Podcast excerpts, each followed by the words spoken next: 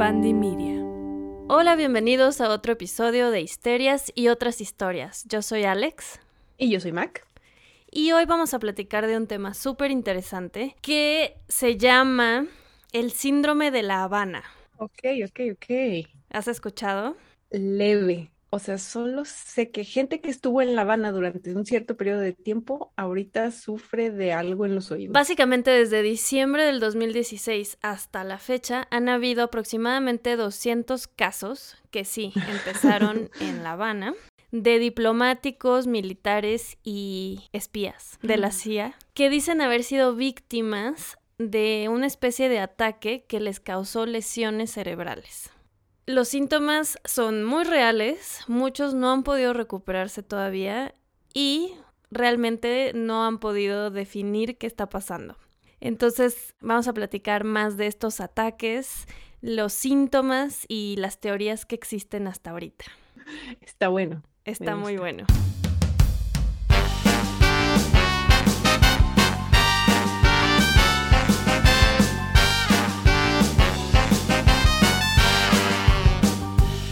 Pues como es un tema actual, hay muchísimas fuentes de información, la mayoría bastante confiables, como son el Wall Street Journal, New Yorker, Washington Post.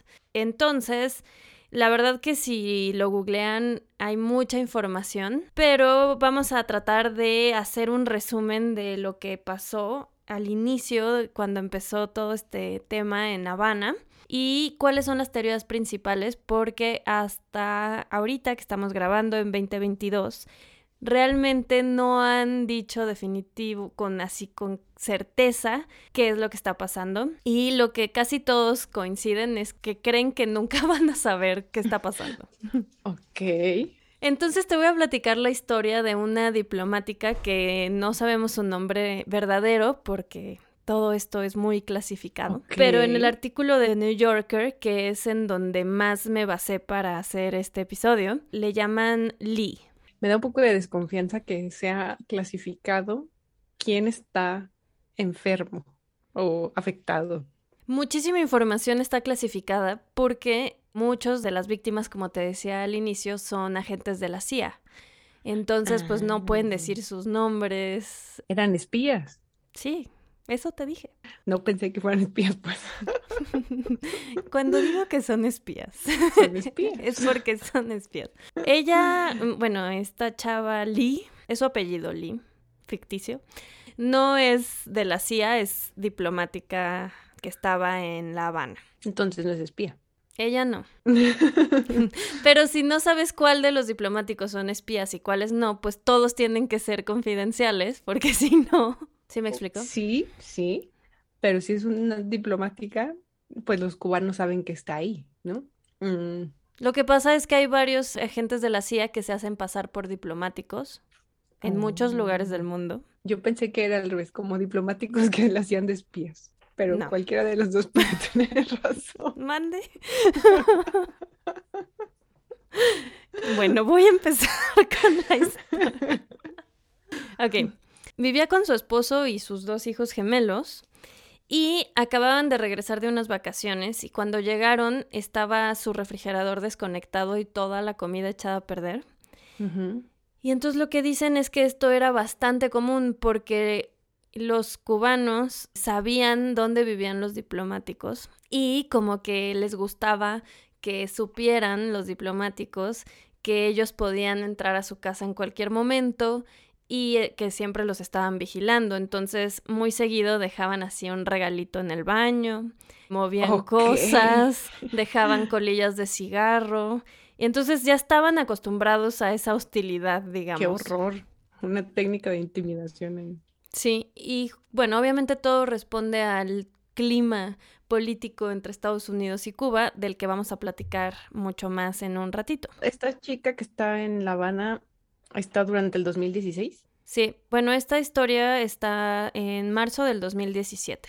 Pasaron algunos días después de que regresaron de sus vacaciones y ella un día estaba lavando los trastes después de la cena y empieza a sentir como muchísima presión en la cabeza y luego un dolor punzante que nunca había sentido en su vida. Entonces le empieza a entrar pánico y empieza a respirar rápido porque se acuerda que hay rumores en la embajada de que esto está pasando y que ha habido gente que ha sido víctima de ataques sónicos, así les llamaban en ese momento y como que todo era un secreto a voces, pero había oído decir a un guardia que lo que tenías que hacer era como quitarte de ese lugar y mm. este alejarte, ¿no? Porque como le decían, aléjate de la X, como del punto de ataque. Entonces ya se aleja y sí mejora un poco, pero ese día no puede casi dormir del dolor de cabeza que tiene. De hecho, al día siguiente amanece todavía con mucho dolor y empieza a tener otros síntomas, como que no puede enfocar bien para leer y conforme pasan las semanas no puede dormir más que una dos horas en la noche y empieza a tener pues problemas en su oficina porque no se puede concentrar, no puede hacer cosas básicas de su trabajo. Y solo ella, su familia, que estaba en la misma casa, no. Su esposo no estaba, pero sus dos hijos estaban arriba y a ellos no les pasó nada. Entonces, vamos a dejar a Lee en este momento para platicar un poquito de cuál era la situación de Estados Unidos con Cuba en este punto histórico. Bueno, ¿tú qué sabes de esta relación entre estos dos países? Pues vaya, así en general, no se quieren. desde que subió Fidel al poder, después de la Revolución cubana, empezaron las tensiones, se prohibieron, por ejemplo, desde Cuba se prohibió salir ¿no? hacia Estados Unidos, rompieron relaciones, ¿no? Estados Unidos puso un embargo económico y entonces, por ejemplo, las empresas gringas no pueden comprarle a empresas cubanas o tienen ahí unas multas importantes. Luego, eventualmente, tuvieron que haber retomado la relación porque sé que hay embajada gringa en esto, digo, en Cuba. Sí, es la base de esta historia. Ajá. Muy buena información nos das. pues sí. Hasta ahí. Sí, sí, sí. Todo lo que dijiste es correcto. Básicamente, después de la revolución, dejan de tener eh, una relación diplomática y durante la Guerra Fría, Cuba está del lado de la URSS, principalmente porque dependen mucho económicamente de ellos y bueno, obviamente también por el tema comunista. Entonces, duraron más de 50 años sin tener ningún tipo de relación diplomática. En algún momento, creo que en los 70 en lugar de tener embajada, como que trabajaban a través de la embajada de Suiza pero no tenían tal cual una embajada en Cuba. O sea, que nadie se diera cuenta que sí tenían relación. pues más bien como que mm, tenían que solucionar problemas, pero no. La verdad es que Fidel Castro, ahorita vamos a platicar más, pero era el enemigo número uno de Estados Unidos, ¿no? El neoliberalismo y todo lo que representaba. Pero en 2015 Barack Obama empezó, bueno, desde el 2012, pero en 2015 lograron una negociación con Raúl Castro y su hijo Alejandro. En este momento Fidel Castro ya no está en el poder, pero sigue vivo. Y está su hermano, Raúl Castro. Y ellos, Raúl y Alejandro, como que quieren ya restablecer esta relación, sobre todo por el tema económico.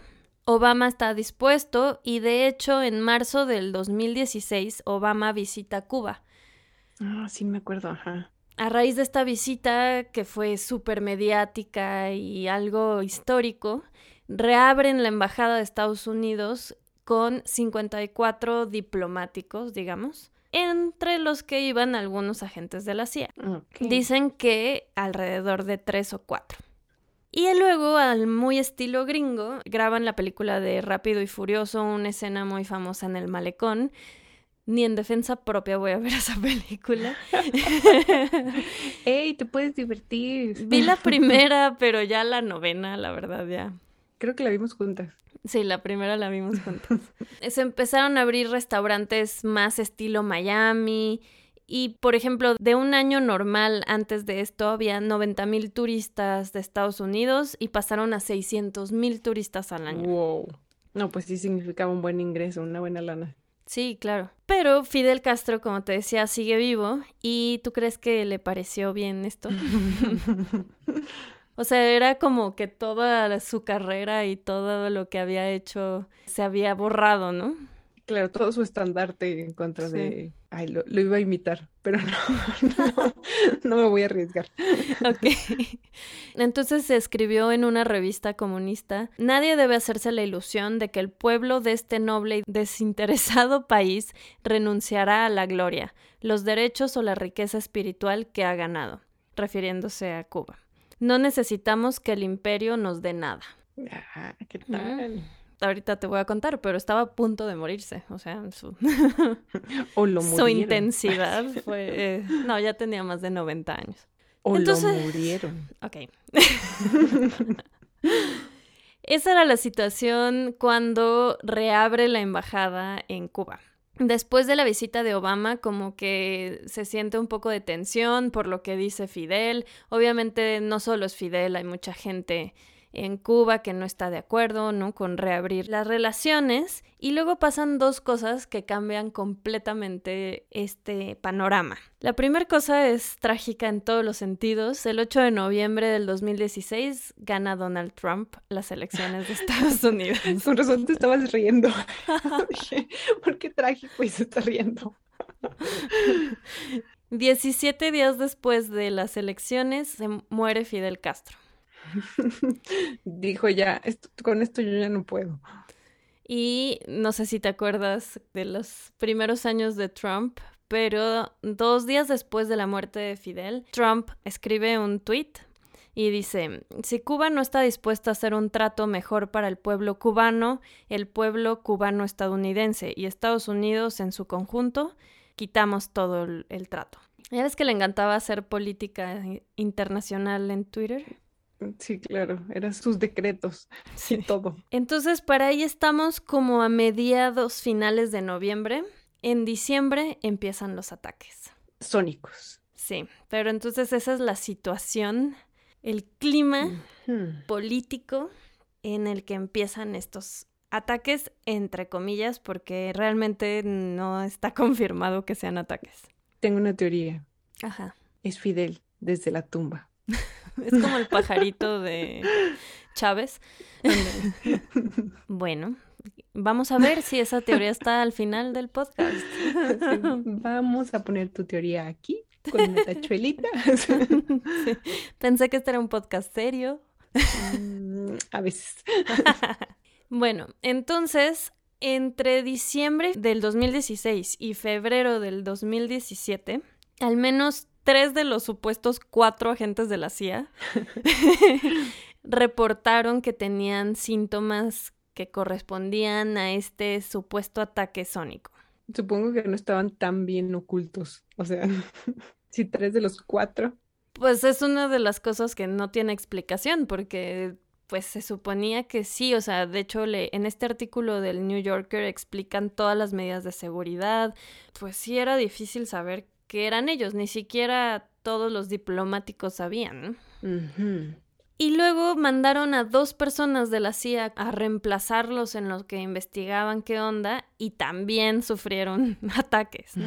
Todos decían lo mismo, que habían sentido como mucha presión en la cabeza, pero además ellos mencionaban que habían escuchado un sonido muy fuerte algunos lo describían como cuando bajas una ventana en el coche, ya sabes que se oye así como y sientes como presión. Y otros más como un zumbido eh, muy molesto. Ok. Y después de ese sonido es que empiezan a tener los síntomas. Que son dolor de cabeza, mareos, Estás leyendo mi... No. Porque la siguiente frase que anoté dice, las víctimas sufrían de dolores de cabeza, mareos y varios otros síntomas parecidos a lo que la gente tiene cuando sufre un golpe en la cabeza o una concusión cerebral. Ajá. Pues vi la palabra traducida como conmoción o como concusión cerebral. Hmm. Más adelante eh, van doctores a La Habana, luego los llevan a ellos a Miami y a otros lados a hacerles estudios y cuando hacen estos eh, estudios así, resonancias magnéticas y todo para determinar qué había pasado, los doctores dicen que tienen literal heridas en el cerebro como los soldados que sufrieron heridas similares en Irak y Afganistán. ¿Y esos soldados la sufrieron así como por detonaciones de bomba o algo así?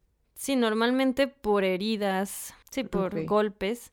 Y entonces le empezaron a decir como la concusión inmaculada, porque no había habido ningún ataque físico, ningún golpe, ¿no?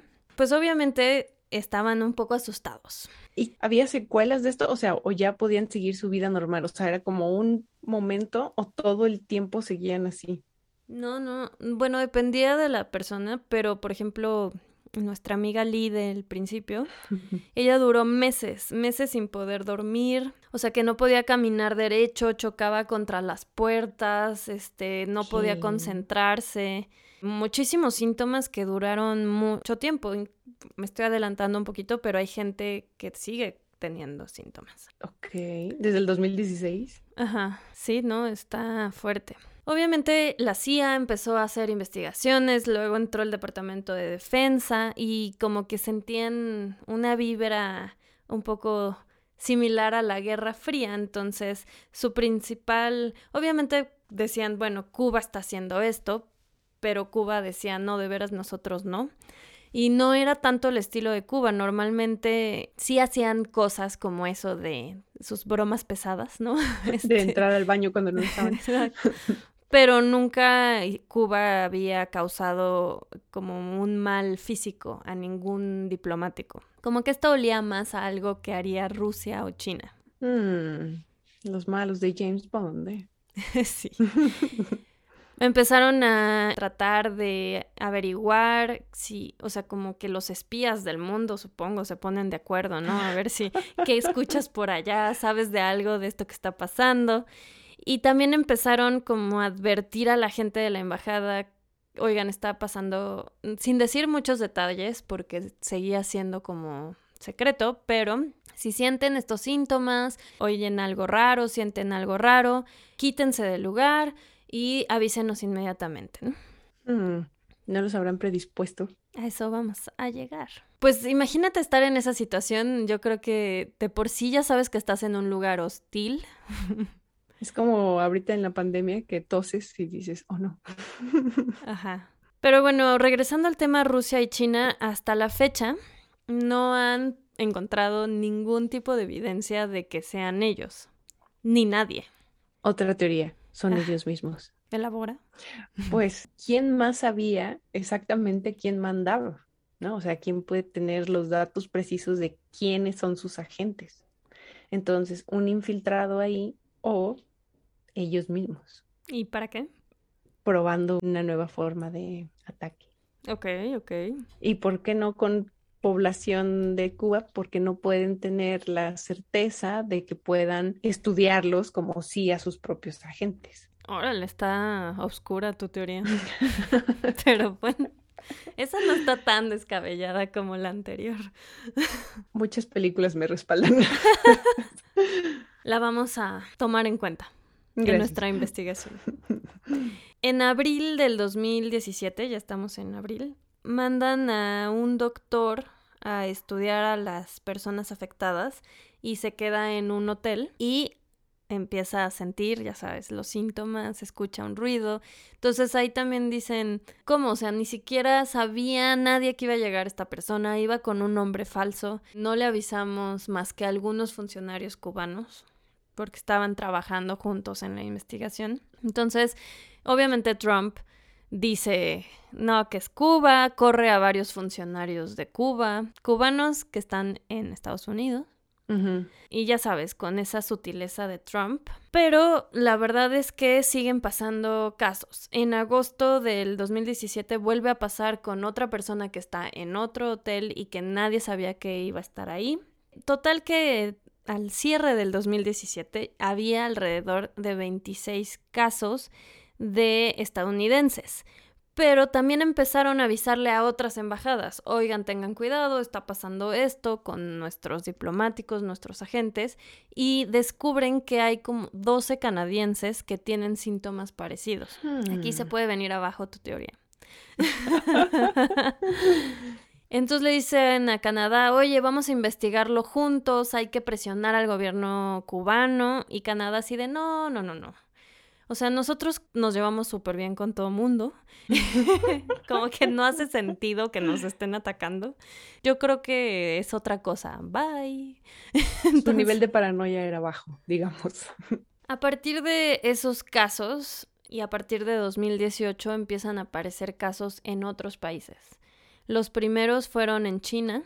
Ok, pero ya en embajadas también estadounidenses. siguen siendo diplomáticos y agentes. Dicen que de los 200 que te contaba al principio, más o menos la mitad se creen que son agentes de la CIA. Entonces sí es un porcentaje alto. Mi teoría retoma fuerza. Luego en 2021 se reportaron casos en Serbia, Colombia, Suiza, Francia, India, Vietnam, Austria, Alemania y cinco casos en Estados Unidos. Por lo menos dos de esos cinco casos muy cerca de la Casa Blanca. Ok, ok, interesting. O sea, ya es global, pues está por todos lados. Sí, ya, ya ha pasado en casi todos los continentes. Y hasta ahí es lo que sabemos de los casos en el mundo. Realmente no tenemos tantos detalles porque pues muchos son clasificados. A lo mejor hay más casos pero no quieren decirlo en los países, ¿no? Es como complicado por el tipo de personas que son atacadas, que son diplomáticos o espías. ¿Y por qué crees que sí sueltan cierta información a los medios? Pues no tengo idea, pero sé que la primera información que salió fue porque estaba súper desordenado el equipo de transición de Trump, porque fue como en los primeros mm. meses del nuevo gobierno. Y creo que Marco Rubio es un senador, ¿no? De Estados Unidos que creo que es, cubano. Como que le empezó a llegar el chisme y él empezó a hablar con la prensa.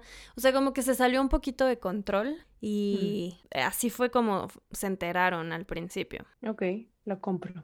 Ahora vamos a pasar a las teorías.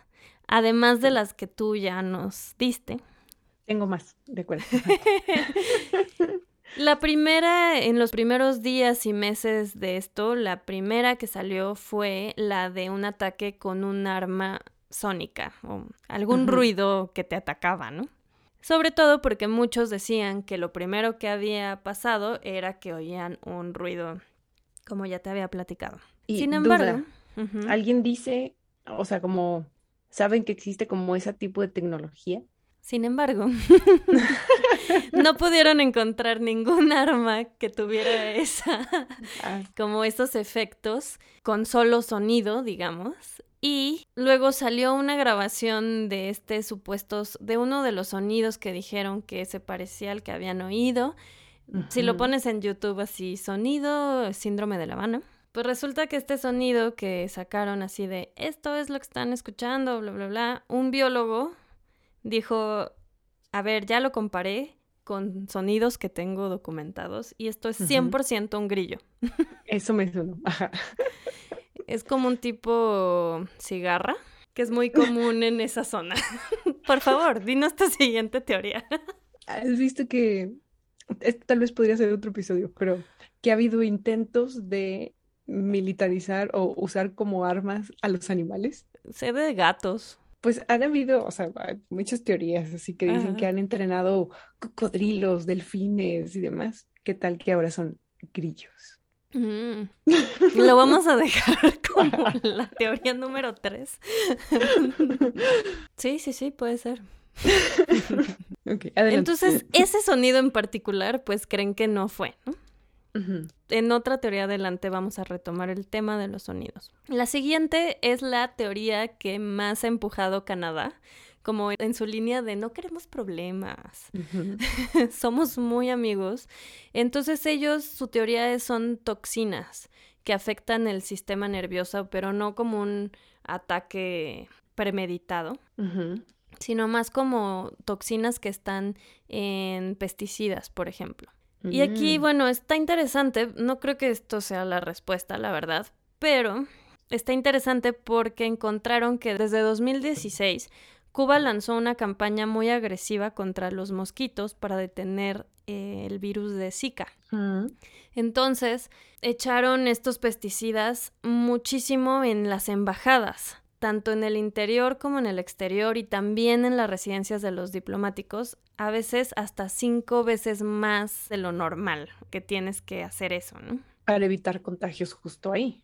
Ajá, muchas veces fumigaban cada dos semanas. Entonces, como que sí había una concentración fuerte de ese tipo de pesticida que sí puede que cause alguno de los síntomas. Aquí donde yo digo que ya no cuadra es en los hoteles y que solo le haya pasado a ciertas personas, ¿no? Como que el... ahí se siente mucho más dirigido el ataque en los hoteles. Aunque tal vez también como los, bueno, eso supongo que diría ahí, pero como los hoteles también son como centros de extranjeros y así, tal vez también los fumigaban más seguido. Pero no, está raro que acaba de llegar el médico que va a atender a los agentes de la CIA. Nadie sabe qué es él y solo a él le pasa. Tal vez estuvo en la embajada. bueno. O sea, como que está interesante, me parece interesante la teoría, pero no creo que resuelva todo. Además que ya empezó a pasar en otros países. Tengo muchos, o sea, como... Sí, yo también. ¿Tienen algo en común? Es decir, todas estas personas son, qué, qué sé yo, o sea, ¿qué tal que tienen un rango auditivo peculiar o que tienen una algo, o sea, ¿qué cosas en común tienen todas estas mm. personas? No existe, ¿verdad? No, pues no existe. De hecho, me voy a ir ya a la mm, teoría de histeria colectiva o su nombre técnico que es enfermedad psicogénica de masas. que ahora como que quieren usar más ese término, aunque no tiene mucho punch, porque ya ves que Histeria Colectiva tiene una, pues una historia no tan padre. Y si no saben de qué estamos hablando, escuchen nuestro episodio cero. Además, como que hace parecer más como que no se los están tomando en serio, ¿no? Sí, es las cosas que dicen.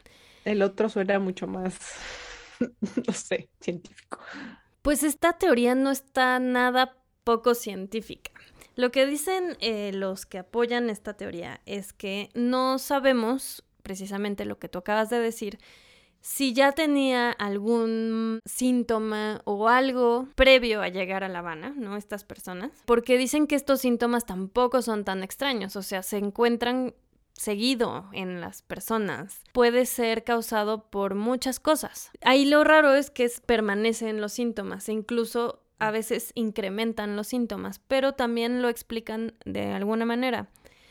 Porque lo que dicen es que no creen que los síntomas sean inventados o que la gente no está sufriendo, ¿no? Sino que primero empezó a pasar en algunas personas y a la hora que le advirtieron a las demás, como crearon esta psicosis y también muy relacionado al episodio anterior de nocebo, placebo y nocebo. Entonces, si tú ya estás en un lugar en donde sabes que son hostiles hacia tu gobierno, que la embajada no estuvo abierta durante años porque te odiaban, ¿no? Y además le pasa a una persona que empieza a tener algunos síntomas y luego te advierten en la embajada que puede que pase esto, como que se puede generar esta bola de nieve en donde la gente empieza a sentir que le está pasando a, ella, ¿no? O a él. Y esto puede ser un trauma real que pueda causar daño en el cerebro de manera física. Nocebo. Exacto. Y también lo que dicen es que hay un término que se llama algo así como enfermedad funcional o algo así, que es como que tu cerebro desconectó alguna conexión por alguna razón, ¿no? Puede ser por trauma, por un suceso o algo, y como que le cuesta trabajo recuperar el caminito correcto y eso puede ser la causa de que se incrementen los síntomas. ¿Pero qué ocasionó que desconectaran eso? O sea, lo primero que pasó fue que sentiste que te estaban atacando porque te dijeron que había ataques. Ajá. Y por cualquier razón sentiste algo diferente, oíste un grillo o lo que sea, y tu cerebro como que crea este trauma. Los síntomas son reales y luego pasa esto del desorden funcional en donde tu cerebro como que ya le cuesta trabajo recuperar esa conexión que perdió por ese trauma. Ok. Eso puede ser por lo que se incrementan los síntomas con el tiempo. Y a la gente que mm, ya no le siguieron los síntomas, o sea, que sí, como Lee, que le duró solo unos meses, solito se fue, le hicieron algo. O sea, es como un tratamiento de mm, daño cerebral.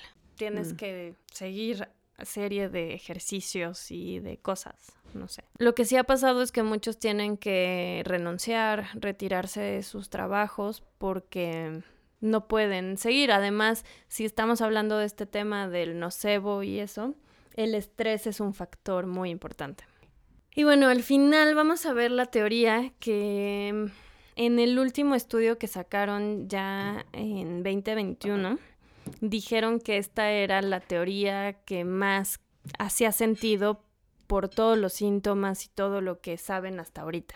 Ok, a ver. Y lo describen como una fuente de energía desconocida. La teoría más fuerte, o sea, la- lo que más se menciona es un arma de microondas. Esto tiene mucho sustento porque justamente Rusia durante la Guerra Fría estaba investigando este tipo de armas para convertir la radiación de las microondas y poder controlar las mentes. Que ahorita te voy a explicar que no está tan descabellado. De hecho, Estados Unidos tiene un arma que usa esta tecnología para cuando hay mucha gente reunida o en alguna manifestación así, como que avienta esto y hace que se replegue la gente o que no se pueda mover. Eso ya lo han probado. Siento que es como estos, cuando quieres controlar un perro, ¿no? Hay ciertos sonidos que solo ellos escuchan. y.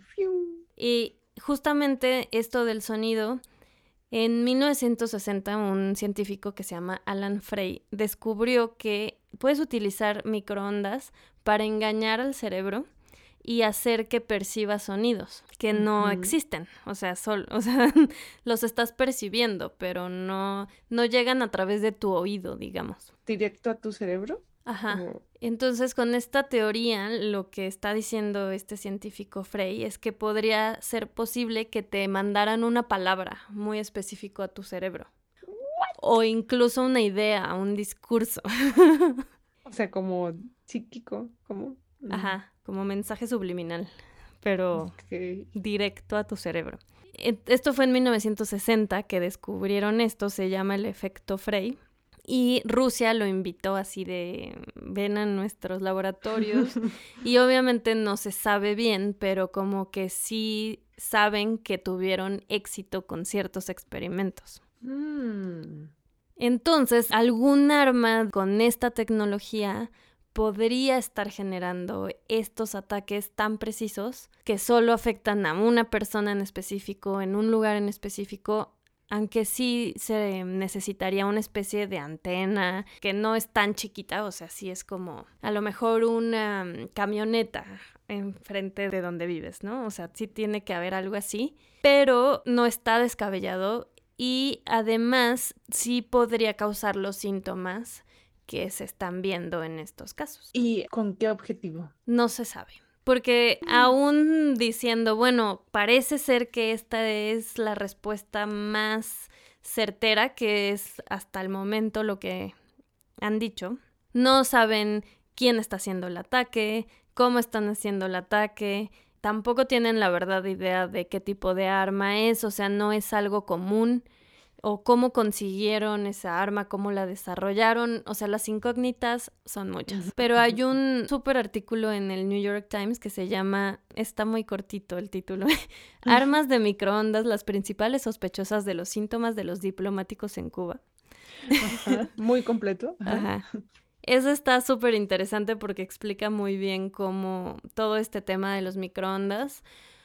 Pero incluso el mismo científico Alan Frey dice que él no cree que nunca se resuelva este misterio, que hay demasiadas cosas como política, intereses internacionales que no van a permitir que sepamos bien qué está pasando. Porque al principio pensé, ¿qué tal que es el mismo Estados Unidos buscando una excusa para tomar retribución contra? Pero si ya es en todos estos países, ya no tiene sentido. Sí, además creo que de los países con menos, o sea, literalmente acababan de reabrir relaciones con Cuba.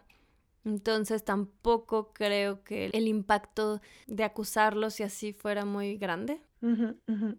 Como que qué estaban queriendo lograr. Y ahora Rusia, pues siempre es el sospechoso mayor. no, está generando una buena reputación. No, no está generando una buena reputación. Y además, cuando sus intervenciones en la política de Estados Unidos y todo eso, como que se ve que disfrutan confundirlos. Yo inicialmente, cuando empecé a escuchar de este tema, estaba, escuché varios podcasts que estaban 100% afirmando que era histeria colectiva. Luego, como que ya empecé a oír un poquito más del otro tema de microondas y me inclino más por algo así, o sea, algo que sí, sí es algo deliberado, vamos a decir. Porque, además, el 8 de octubre del año pasado, Biden firmó una ley que se llama la Ley de Ayuda a las Víctimas Estadounidenses Afligidas por Ataques Neurológicos. Ok. En inglés, el acrónimo es Habana. Se pasan un poco, ¿no? Se pasan mucho. y deben haber estado tan felices, ¿no? De... a ver, más bien es, ¿cómo hacemos que este acrónimo diga esto?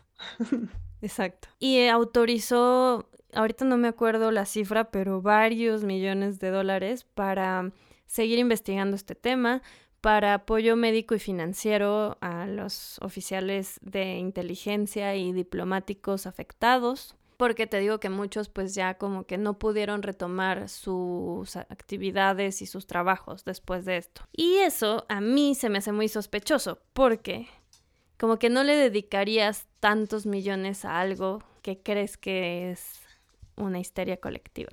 Y si tuvieras que apostar ¿en quién pondrías tu dinero? O sea, ¿quién está haciendo esto? Rusia. ¿No? ¿No sientes? Yo no sé por qué apostaría por el mismo Estados Unidos. Lo dejaste claro. pues fíjate que creo que es en el artículo de New Yorker, dice que, o sea, cuando rompen relación Cuba y Estados Unidos, Estados Unidos como que casi que deja de pensar en Cuba, ¿no? Tiene otros problemas más grandes, la Guerra Fría, etc. Pero Cuba lo sigue considerando un gran enemigo. Entonces Cuba siempre le dedicó muchísimos esfuerzos a espiar a Estados Unidos. Eso sí lo creo. Y eran muy buenos, o sea, como que los mismos estadounidenses dicen, nos ganaron siempre. Ellos dedicaban muchos más recursos en escuchar nuestros mensajes, en intervenir los teléfonos, en ver quién llegaba a Estados Unidos, como que siempre creyeron que Estados Unidos iba a hacer algo por desestabilizar el gobierno. Entonces, tampoco es descabellado pensar que Cuba sea cómplice o sean ellos mismos, tal vez, porque sí tienen mucha inteligencia en ese sentido. Lo que sí estoy de acuerdo es que es una, como, que podría ser probar una nueva arma. O sea, eso se hace muy seguido. De estas cosas de microondas. Solo me parece muy complicado hacerlo así. O sea, como que hay muchas maneras más fáciles de hacerlo. Eso sí. como conciertos, este, no, pues puedes, protestas. Pones un, oiga, necesitamos gente para un estudio y siempre va gente. Necesitamos gente para un estudio donde probablemente tenga secuelas por siempre. ha pasado, ha pasado. Sí, sí. Pues eso es lo que se sabe hasta ahorita del síndrome de La Habana. Está bueno, ¿eh? También creo que podría ser la histeria colectiva. Sí tiene fundamentos, la verdad. Sí tiene fundamentos y podría ser un combo. Como que algunos casos sí fueran una especie de ataque y luego eso generó pánico. Lo que está padre, creo, es que es como un misterio de la época moderna. Hay un episodio de los X-Files, por supuesto, donde sale Brian Cranston, el de Breaking Bad. Ajá no sé si lo ubicas, temporada 7, si no me equivoco. Ah, el episodio no. donde es un hombre que lleva a su esposa en el carro y lo van persiguiendo. Y él va manejando rápido, rápido y va a la persecución por helicóptero y demás, ¿no? hasta que a la mujer, o sea, nada más ves la ventana, le explota la cabeza. En realidad le explota el oído. Entonces, Mulder se sube al auto y se lleva a este güey que le empieza a doler mucho la cabeza y está escuchando un zumbido.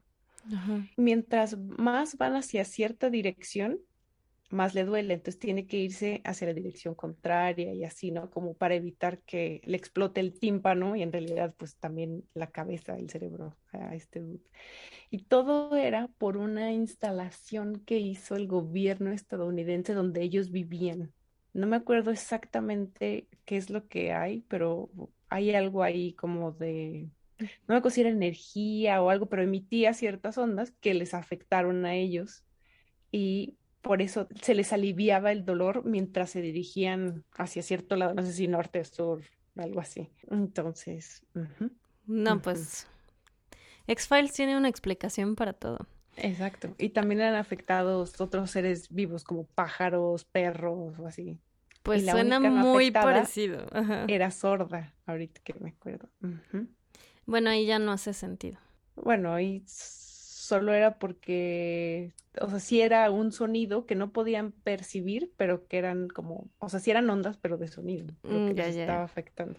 Ok, ok. No, pues veo de dónde sacas tus teorías. Oye, toda una vida viendo esa serie. Yo te estoy dando investigación, artículos, horas de escucha y estoy volviendo a las raíces. a la conspiración. Cuando yo te contaba episodios de los X-Files. lo recuerdo bien. Pues muy bien, este fue nuestro episodio de hoy. Muy bueno. Sigo armando teorías en mi cabeza. Volveré con ustedes a unas nuevas. Y cuéntenos si tienen ustedes las propias. Sí, mándenos por Instagram. Les recuerdo nuestras redes sociales. Es arroba histerias podcast en Instagram, en Twitter. Y este, cuéntenos qué creen que sea la teoría pues más cercana a la realidad o si ustedes tienen otras teorías. Nos interesa mucho este tema y vamos a ver qué pasa en estos siguientes años. Esto fue todo por el día de hoy. Nos escuchamos la próxima semana en otro episodio de Histerias y otras historias. Muchísimas gracias por acompañarnos. Chao. Histerias y otras historias es producido y conducido por nosotras, Alex y Mac, música y mezcla por Ernesto López, con producción ejecutiva de Mariana Solís y Jero Quintero. Este es un podcast de Bandy Media.